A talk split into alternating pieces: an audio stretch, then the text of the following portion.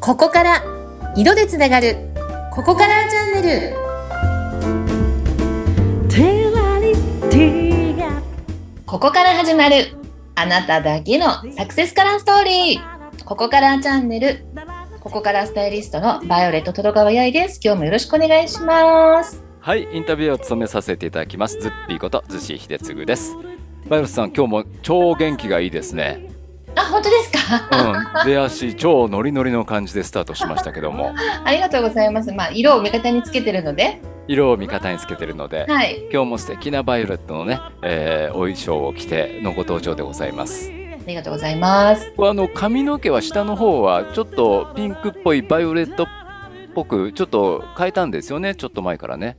そうなんですうんちょっとね、私のラブカラーに近いピンクを入れてもらいましたはい、これあの黒髪もバイオレットさん本当に綺麗なんですけども、ありがとうございます、ええ超でも街中歩いてたらなんかこうあれ美容師さんかなとかあの人何やってるんだろうなって振り向かれ ませんあ振り向く人と振り向かない人と結構分かれるんですよねあ主そっ人かなんかはもうなんか隣に歩きたくないっていうふうにこんな髪の毛の色してって言って目立つからたんですけどでもこれに反応してうん綺麗な髪の毛の色ですねとか、うん何されてるんですかとかうんそういった形であの寄ってきてくれる方は寄ってきてくれるの で、まあ、いい意味でこう線引きができると言いますかあえ何そこまでこう接触してくれるんですかあいい色ですねとか何してらっしゃるんですかとかうん、そうですねなんか私にとって本当にこの色を入れてるとうん、私自身に興味を持ってくださる方がお声をかけてくださる機会が多いので、うんなんていうかな、あの、こう、待ちながらの営業っていうんですかね。うんうんなんていうんだろう。すごいコアな、あの、お話もできますし。うんうんそう、んアイキャッチになりますよねこのそ色うはですね。ねあピンクなんですねまあ、ピンクに近い、ちょっとこう、バイオレットと言いますか。うんはそういか。そラうかブカラーをちょっと意識してみました。はい。え、バイオレットさんのピンクっていうのは、ご自身の何の色に、ラブカラーに属してラるブカラーに近い、どっちかっていうと、はい。ほー、そうビッでグすのか。 149番って色なんですけどね。すごいよね。色にね、番号付けがされて、ビタッとその色になってるんですもんね。そうですね。ただ、うんあと、まあ、自分にとってこう、波動的に相性が良くても、似合う色ともまた違ったりもするので、うんうんまあ、それなんかもこう加味しながら、ちょうどいいところのうんうん。 塩梅をですね、狙っていくわけなんですけど。うん、そうかそうか。あのー今日はね、やっぱりあのー色のスペシャリストのバイロットさんにお伺いするにあたって、色ってやっぱりことわざで言っても、まあそれこそいろいろなね、ことわざがあったり、例えがあったりするんですけれども、はい。バイロットさんがよく使われてるのがもう十人十色ですよね、ということをよくおっしゃってますよね。そうですね。よくね、その人となりっていうのを色という言葉で表したもんだなって思うんですけれど、うん。まあ当たり前ですけど、私たち人間みんな違ってみんないいみたいなね、うん、そ世の通り界ね。を、もう色もそうですよね。本当にあの、同じ色は一つとしてないっていうぐらい、うん、まあいろんな色があって、うん、個性があって、うん。で、調和しやすい、しにくいがあって、これも全く人間と一緒ですよね。うん、そうだよねだ。からもう本当に私は人との出会いって配色うん、に置き換えられるなと思うし、うん配色を考えてる時もなんか人間関係をね、うん考えてるようなうん。感じにもなったりするんですけどうー、ん。え、配色を考えるってどういうことですかこ例えう。うば、ん。じゃあ赤と緑の配色っていうのをね、うん。一つ考えてみた時に、はい。これってあの、補色って言うと真逆の色なんですよ。ああ、そうなんだ。赤と緑は真逆の色。ほとんど真逆の色なんですね。うんうん。だから50-50って50%ずつ組み合わせちゃうと、うん。まあ喧嘩しやすかったりもするんですよ。うんうん。人間同士もこうレベルが一緒の人たちって、なんて言うんでしょう、喧嘩しやすかったりもするじゃないですか。そうですよね。うん。そう。ち力が対等であれば対等であるほどぶつかりやすいような気がしますね。うん。うん。でもしかも真逆だしね。うんうん。ってなった時に、どっちかがどっちかを立ててあげるというか、はい。どっちかが引いてあげる。うん。例えば配色でも、赤が80%で緑が20%とか、うん。逆に緑が80%で赤が20%とか。うん。ちょっとこう主従関係どちらかに持たせてあげると、うん途端にいい調和になるんですね、配色的に。おーああ、そっか。例えばグリーンサラダにちょっとプチトマト入れるとか、うん。うん。その逆もそうで、例えば赤いお肉お刺身に、うん。ちょっと緑のツマとか、うん。ね、葉っぱを刺してあげるだけで、こう赤がつなつやっと見えたりしますけど、うん。人間関係も一緒だと思っていて、はいはいはい。ガチンコ勝負になっちゃう同じレベル同士の、うんしかも相反するうんうん人間同士も、ここはこの人になんかこう場を持たせてあげようとか、ここは私が引いとこうとか、うん。いうふうにしてあげると結構場が持ったりするじゃないですか。いろいろやっぱ気、意外と気、意外とって言っちゃあれですけど、気、気遣いなんですね。 人と接するにあたって。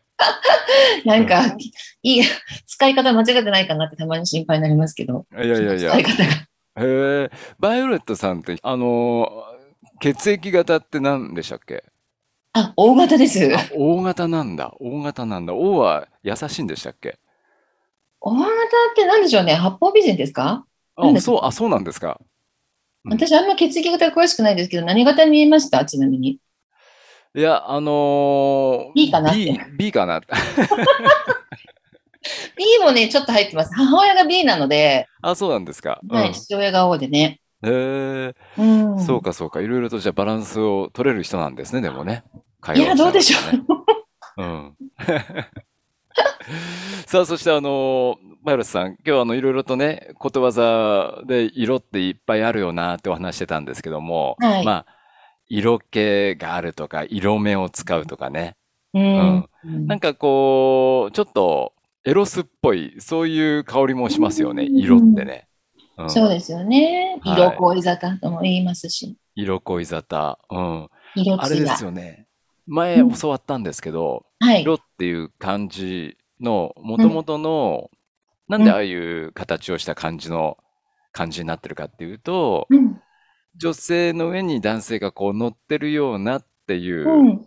まあ象形文字じゃないですけども、そういう形から色っていうあの漢字の形ができたそうですね。はい、そうなんですよ。うん。男女のね、まさにあの営み、うん。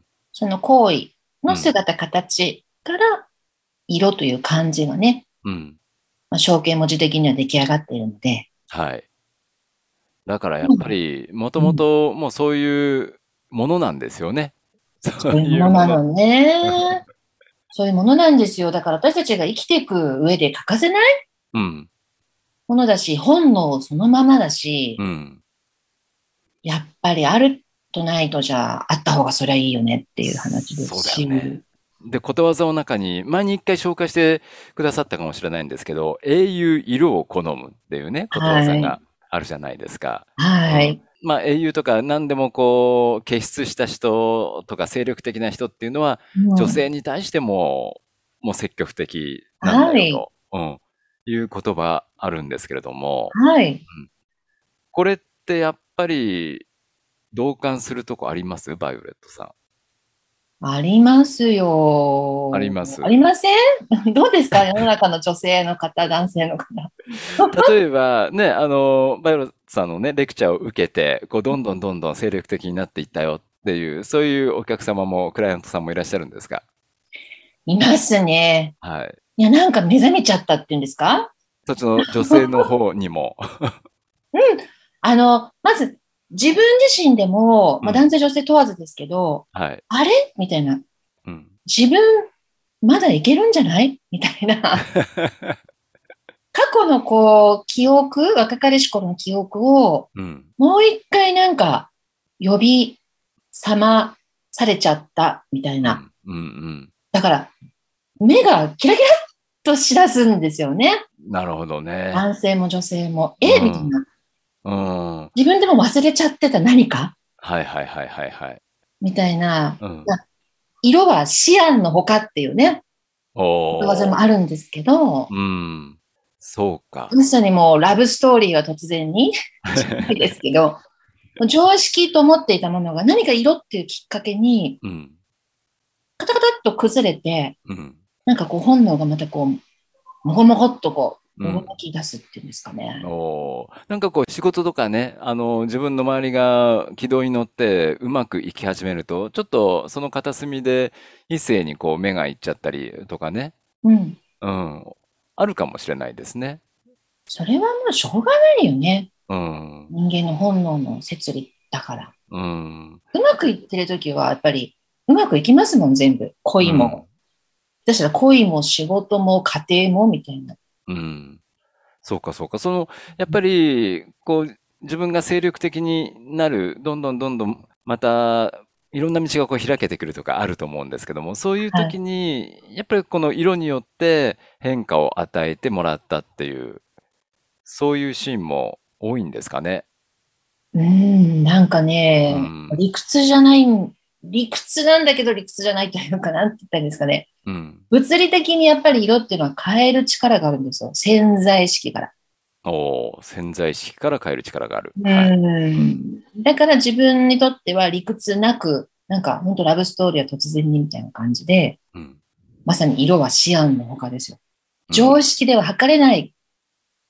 常識でないと思ってたことが、うんまあいいことがですよ。はいはい。起き出すので、うん。あれみたいな。まだまだいけんじゃんみたいな。そうね。そうだよね。うん。それ、やっぱ自分の変化っていうのは、色が、まあ、必ずね、あの影響を与えてくれてるものでしょうから、世の中で人ってね、見てるもの、色、身に包まれてるものも全部色に囲まれてますから、うん。うんそこでなんかやっ色、ぱり本能全開でう、ん。この現代の世の中、行くわけにもいかないじゃないですか。まあそうだよね。理性も理性が必要ですよ、やっぱ理り性世ものね中は。うん。その辺のね、またバランスもね、色って取ってくれたりするんですよ。ちゃんと。ああ、そっかそっか。うんえ、それは自分で進んで、そういうふうにバランスを取るような色使いをするべきなんですかそれとも自然にそうなってるとか。自然に、うん。あの、行き過ぎない程度の理性と本能のバランスですね。はいはい。バランスですね、やっぱりね。バランスですね。はい。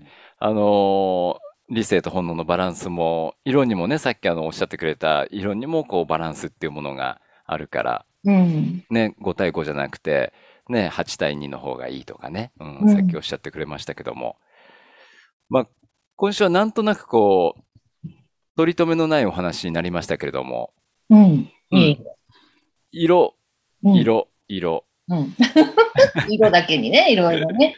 そうですね。英雄色を好むというように、何かこう、やっぱり自分が色を味方につけていくと、また忘れてたものも、ね、呼び起こすこともできるんじゃないかというね。うん。そう、も一つうのぜひ皆さん英雄になっていただきたく。はい。はい意味ないです わかりました。今週、あの、これ以上まとまりようがないんで、この辺で終わりたいと思 います。まあいいですね、こういう時があってもね。もう超フリートークでね、えー終わってしまいましたけども、まあ、そういうことですよ。色を味方につけましょうという、ざっくり言えば。そうですね、でもはい怖い色っていう言葉もあるけど、ズッピーさんみたいにやっぱり声がいい方ってモテるでしょぶっちゃけいね。や、まあまあ、そうは言われたりもしますけども、うん、いや絶対得ですよ。まあ怖い色、音色。そうか。これね、実はこうやって目に見えてないんですけど、うん怖い色って言うんですね。これも不思議ですね。それってやっぱりその、なんていうかな、やっぱり本能に響くでしょうん。それこそ子宮に響く声なんていう言い方もありますけど、うん。おー、確かに。やっぱり振動、波動なんですよね。うん。目に見えないけどそれって声も音も色も目に見えない振動波動周波数エネルギーの世界があるのでそこをくすぐってあげるとですねやっぱりモテますよそれは。